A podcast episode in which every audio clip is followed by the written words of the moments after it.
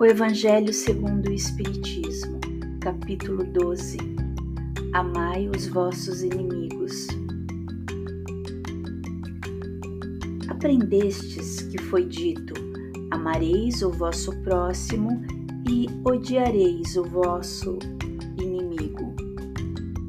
Eu, porém, vos digo: Amai os vossos inimigos, fazei o bem aos que vos odeiam e orai pelos que vos perseguem e caluniam, a fim de serdes filhos do vosso Pai, que está nos céus e que faz se levante o sol para os bons e para os maus, e que chora sobre os justos e os injustos. Porque, se só amardes os que vos amam, qual será a vossa recompensa? Não procedem assim também os publicanos? Se apenas os vossos irmãos saudardes, que é o que com isso fazeis mais do que os outros? Não fazem outro tanto os pagãos? Evangelho de Mateus, capítulo 5, versículos 43 a 47. Digo-vos que, se a vossa justiça não for mais abundante que a dos escribas e dos fariseus, não entrareis no reino dos céus. Evangelho de Mateus, capítulo 5, versículo 20. Se somente amardes os que vos amam, que mérito se vos reconhecerá, uma vez que as pessoas de má vida também amam os que as amam? Se o bem somente o fizerdes aos que vô-lo fazem, que mérito se vos reconhecerá, dado que o mesmo faz a gente de má vida? Se só emprestardes àqueles de quem possais esperar o mesmo favor, que mérito se vos reconhecerá quando as pessoas de má vida se entreajudam? Inimigos, fazei bem a todos e auxiliai sem esperar coisa alguma. Então, muito grande será a vossa recompensa, e sereis filhos do Altíssimo, que é bom para os, para os ingratos e até para os maus. Sede, pois, cheios de misericórdia, como cheio de misericórdia é o vosso Deus. Evangelho de Lucas, capítulo 6, versículos 32 a 36.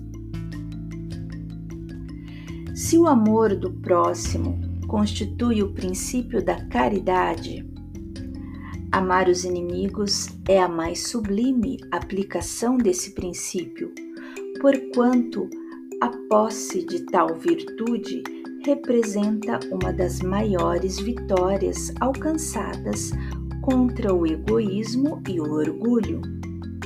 Entretanto, há geralmente equívoco no tocante ao sentido da palavra amar neste passo. Não pretendeu Jesus, assim falando, que cada um de nós tenha para com o seu inimigo a ternura que dispensa a um irmão ou amigo.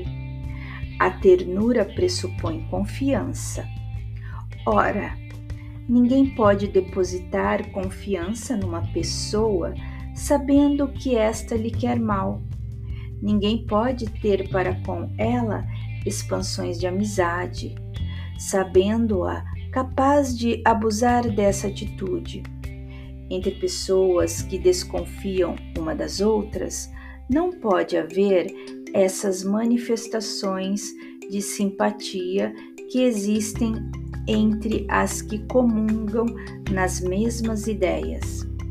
Enfim, ninguém pode sentir em estar com o inimigo prazer igual ao que sente na companhia de um amigo? A diversidade na maneira de sentir, nessas duas circunstâncias diferentes, resulta mesmo de uma lei física, a da assimilação e da repulsão dos fluidos. O pensamento malévolo determina uma corrente fluídica que impressiona penosamente. O pensamento benévolo nos envolve num agradável eflúvio. Daí a diferença das sensações que se experimenta a aproximação de um, ao se aproxima, a aproximação de um amigo ou de um inimigo. Amar os inimigos não pode, pois, significar que não se deva estabelecer diferença alguma entre eles e os amigos.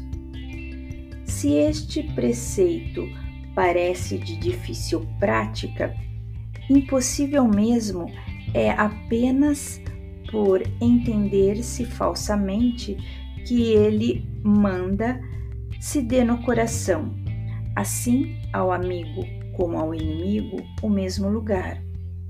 Uma vez que a pobreza da linguagem humana obriga a que nos sirvamos do mesmo termo para exprimir matrizes diversos de um sentimento, a razão cabe estabelecer as diferenças conforme os casos.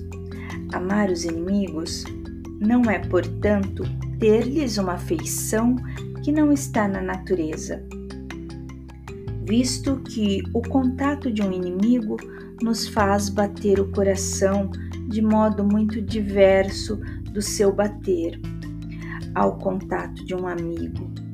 Amar os inimigos é não lhes guardar ódio, nem rancor, nem desejos de vingança.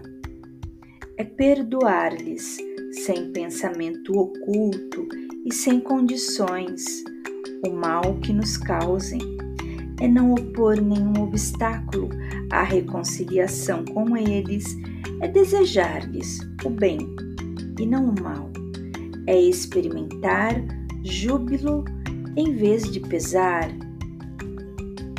com o bem que lhes advenha, é socorrê-los, apresentando-se ocasião, é abster-se, quer por palavras, quer por atos, de tudo o que os possa prejudicar é finalmente retribuir-lhes sempre o mal com o bem, sem a intenção de os humilhar. Quem assim procede, preenche as condições do mandamento: amai os vossos inimigos. Amar os inimigos é, para o incrédulo, um contrassenso. Aquele para quem a vida presente é tudo, vê no seu inimigo um ser nocivo que lhe perturba o repouso e do qual unicamente a morte, pensa ele, o pode livrar. Daí o desejo de vingar-se. Nenhum interesse tem em perdoar, senão para satisfazer o seu orgulho perante o mundo. Em certos casos, perdoar-lhe parece mesmo uma fraqueza indigna de si se não se vingar, nem por isso deixará de conservar rancor e um secreto desejo de mal para o outro. Para o crente e, sobretudo, para o espírita, muito diversa é a maneira de ver, porque suas vistas se lançam sobre o passado e sobre o futuro, entre os quais a vida atual passa de um simples ponto. Sabe ele que, pela mesma destinação da terra, deve esperar topar aí com homens maus e perversos, que as maldades com que se defronta fazem parte das provas que lhe cumpre suportar. E o elevado ponto de vista em que se coloca lhe torna menos amargas as vicissitudes, quer advenham dos homens, quer das coisas. Se não se queixa das provas, tampouco deve queixar-se dos que lhe servem de instrumento. Se, em vez de, que, de se queixar, agradece a Deus, o experimentá-lo, deve também agradecer a mão que lhe dá ensejo de demonstrar a sua paciência e a sua resignação. Esta ideia o dispõe naturalmente ao perdão. Sente, além disso, que quanto mais generoso for, tanto mais se engrandece aos seus próprios olhos e se põe fora do alcance dos dardos do seu inimigo. O homem que no mundo ocupa elevada posição não se julga ofendido com os insultos daquele a quem considera seu inferior. O mesmo se dá com o que no mundo moral se eleva acima da humanidade material. Este compreende que o ódio e o rancor o aviltariam e rebaixariam, ora para ser superior ao seu adversário, preciso é que tenha a alma maior, mais nobre, mais generosa do que a desse, a desse último.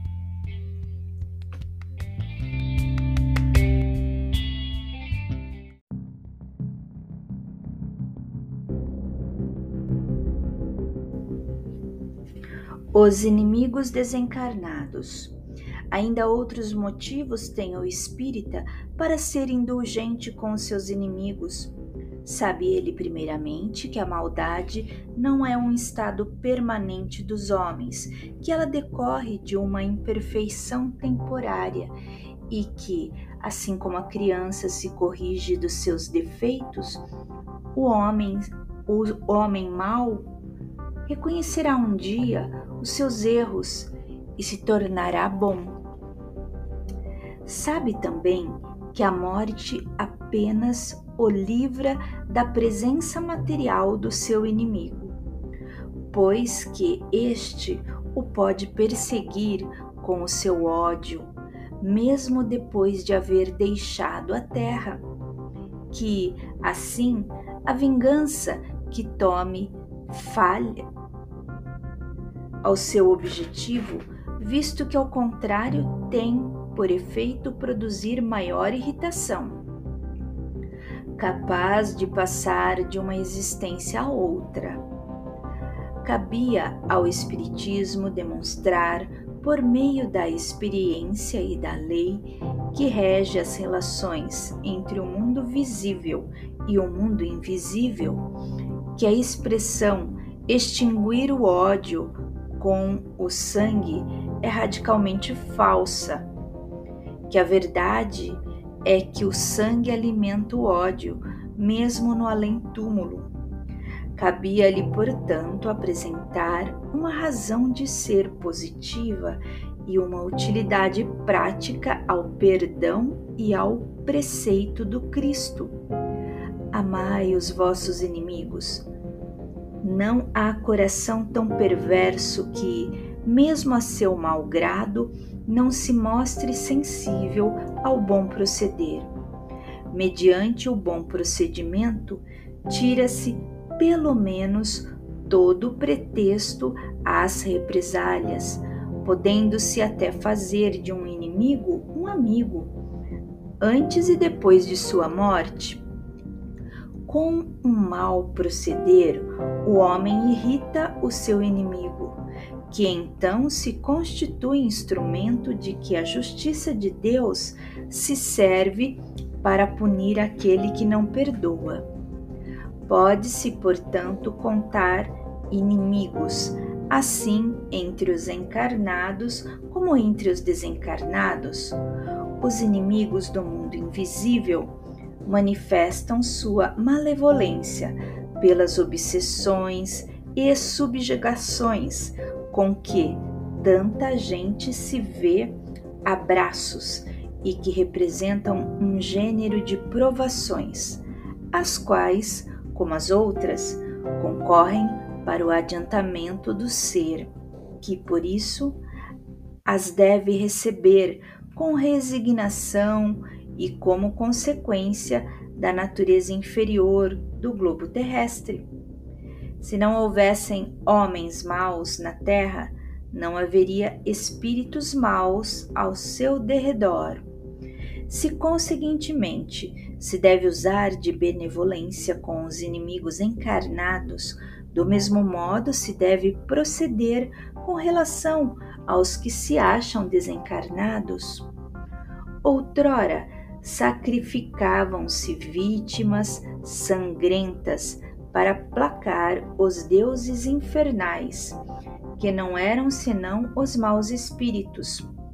O Espiritismo demonstra que esses demônios mais não são do que as almas dos homens perversos que ainda se não despojaram dos instintos materiais que ninguém logra aplacá-los, senão mediante o sacrifício do ódio existente, isto é, pela caridade que esta não tem por efeito unicamente impedi-los de praticar o mal, e sim também o de os reconduzir ao caminho do bem e de contribuir para a salvação deles. É assim que o mandamento Amai os vossos inimigos não se circunscreve ao âmbito acanhado da terra e da vida presente, antes faz parte da grande lei da solidariedade e da fraternidade universais.